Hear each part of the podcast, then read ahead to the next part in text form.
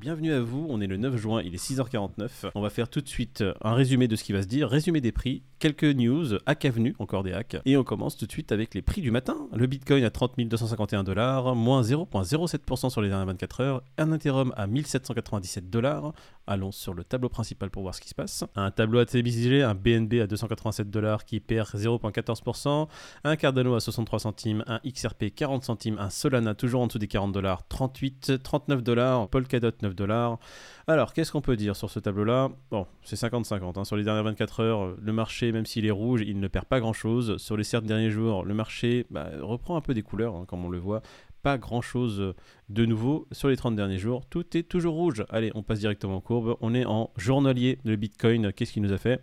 Il nous fait un petit rebond sur sa Kijun tout simplement. 30 236 dollars. Il nous a fait un petit rallye hier jusqu'au 31 000. Il n'a pas réussi à tenir les 31 000. Il est retombé sur sa Kijun qui lui permet de faire aujourd'hui un rebond. On passe en 4 heures pour voir plus en détail. Alors en 4 heures, c'est un peu le contraire. En 4 heures, il se, heurte à plusieurs résistances. C'est ce qui fait que les prix ont du mal à bien remonter. Du coup, maintenant, on est confronté à une Kijun sur les 4 heures qui fait office de résistance. Vous voyez, les prix montent jusqu'à la Kijun, la petite barre bleue boum, et la Kijun qui les refoule. Pour ceux qui sont en podcast, désolé, mais voilà, la Kijun se trouve aux alentours des 30 500 dollars. Elle empêche les prix du Bitcoin de monter. Et là, maintenant, euh, on se retrouve face au haut du nuage qui commence aussi à faire une petite barrière. Le haut du nuage qui se retrouve plutôt à 30 334 dollars.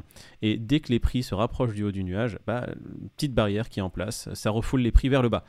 Donc euh, Bitcoin bloqué actuellement à 30 249 dollars. On n'est que 6h52 du matin. Il va se passer beaucoup de choses dans la journée. La Kijun, la Tenkat se trouve au-dessus du nuage, ce qui est bon signe. Et la Laxpan qui se trouve dans le nuage. Donc la Laxpan aurait à sortir du nuage par le haut, donc casser la Kijun qui est en place, casser le haut du nuage avant de pouvoir dire que les prix peuvent faire un rallye vers le haut. Les prix doivent aussi repasser au-dessus du nuage, repasser au-dessus de la Tenkan Kijun qui font petite barrière actuellement pour se dire tiens, Bitcoin va peut-être faire un petit, un petit rallye haussier. L'Ethereum également daily, on voit qu'il est toujours sur son mini support qui est aux alentours des 1750. Euh, il fait des rebonds sur ce, sur ce mini support qui s'est créé. On voit la Laxpan qui fait un mini plateau et qui fait des rebonds aux alentours des 1790. Toujours en dessous son entonnoir, euh, toujours en dessous maintenant sa nouvelle résistance des 1900 dollars et toujours à l'air libre. Hein. Il n'y a pas de support réel. Il faut savoir que le support de l'Ethereum après les 1900 c'est 1400. Donc il suffit qu'il se passe quelque chose sur le marché qui soit un peu FUD ou euh, une petite baisse sur les exchanges pour que l'Ethereum, je pense, se casse la gueule et retombe aux 1400 dollars. Voilà, je n'achèterai pas personnellement d'Ethereum. Vous faites ce que vous voulez, mais là, la config n'est pas terrible, terrible. Le CAC qui perd 0,80%, 51 points en moins, et le Nasdaq qui lui aussi perd 0,73%, 88 points en moins. On passe directement au crypto Fairing Grid? Est-ce vraiment nécessaire? Est-ce vraiment nécessaire? Oh, oh, là là. On est passé de 17 à 11, tu vois, on a perdu 5 points. Ça, c'est parce que tu as ouvert ta Pete. il n'a pas aimé. Voilà, tu vois, il boude. Ça y est. Euh, Pete, Pete on, on, saura du coup que 17 euh, moins 5, ça fait 11. Ouais, Et j'ai même pas relevé, hein, vu On a dit que tout ce qui était avant 7 heures en approximation, ça passe. À un point près, 17 moins 11. 17 Jurisprudence matinale. Bon, Crypto Fear Grid à 11, euh, on va arrêter de faire des blagues dessus parce que j'en ai plus. Et je pense que les gens n'ont J'ai plus de blagues sur le Crypto Fear C'est une très bonne justification. Voilà, allez, salut. Allez, on passe aux news. La BCE vers une hausse des taux directeurs dès juillet. Bon, il y avait déjà une annonce, hein. ils veulent augmenter les taux. Euh, faut savoir qu'ils l'ont pas fait depuis un bon moment. Voilà, donc c'est prévu pour juillet. Là, on sait qu'ils se réunissent aujourd'hui. Bon, rien de nouveau. De toute manière, euh, même s'ils venaient à prendre une décision un peu plus sévère, je suis pas sûr que c'est le même ampleur que ce que ferait la Fed si tu vois quand ils annoncent quelque chose quoi. Mhm.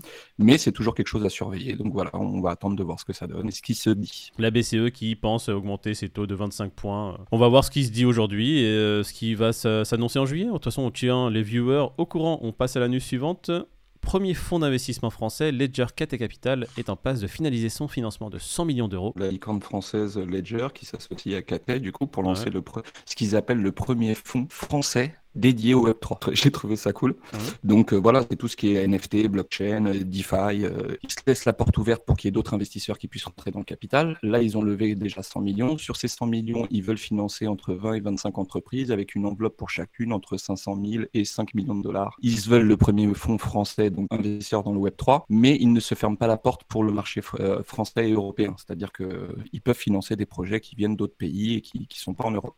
Maintenant, le fer de lance, c'est quand même de promouvoir l'entreprise Web3 en France et en Europe parce qu'on a moins de visibilité, moins d'acteurs, euh, tu vois, que sur le reste du monde. Quand tu vois le poids de Ledger aujourd'hui, quand même mondialement, et que tu vois du coup qu'ils prennent le parti de privilégier euh, les Français et les Européens, ça peut donner un beaucoup de pouce au, projet français et européen justement grâce à Ledger. C'est une belle façon de se marketer aussi, de mettre en avant qu'on est un fonds français, on est la première entreprise qui fait ça en France, mais on ne ferme pas la porte, ça permet vraiment de, ratisser large également. Très beau marketing, je, trouve, en faisant mmh. cette annonce-là. Ils vont peut-être découvrir des, futures pépites euh, qui vont financer et c'est bon pour l'écosystème. De toute façon, imagine tu, tu lances cette entreprise, évidemment, tu, tu vois un projet qui n'est pas français qui arrive mais qui est génial, tu vas le financer. Tu te fermes pas la porte.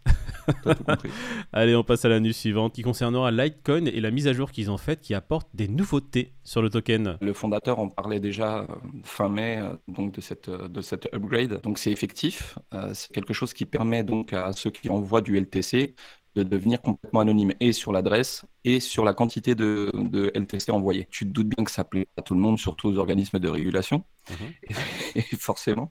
Et du coup, tu as déjà des exchanges en Corée qui ont pris les devants pour pas se faire embêter et pour pas être sous l'œil des, des régulateurs, de délister le Litecoin tout de suite de leur exchange. Pourtant, c'est pas mal hein, en soi, mais ça va pas dans le sens de la transparence, on est d'accord. Ça se rapproche de ce que fait Monero et Zcash. C'est des positions qui prennent justement, comme tu dis, pour pas se faire embêter par les, régulateurs ou se retrouver encore dans leur, dans collimateur. C'est pas mal pour Litecoin qui est toujours là en, place et qui essaie de mettre en place des innovations pour ne pas se retrouver à la traîne. On passe aux news suivantes qui sont les news de Hack Avenue, un hack sur les pools de liquidité dont Osmosis, pour commencer. Des hacks, des hacks, des hacks, encore une fois, c'est incroyable ce qui se passe en ce moment. J'ai l'impression qu'il y a une équipe de hackers qui s'est donné le mot en mode bon les gars, il y a une faille, on va toutes les exploiter. Spécialisé dans les piscines dans le drainage de piscine.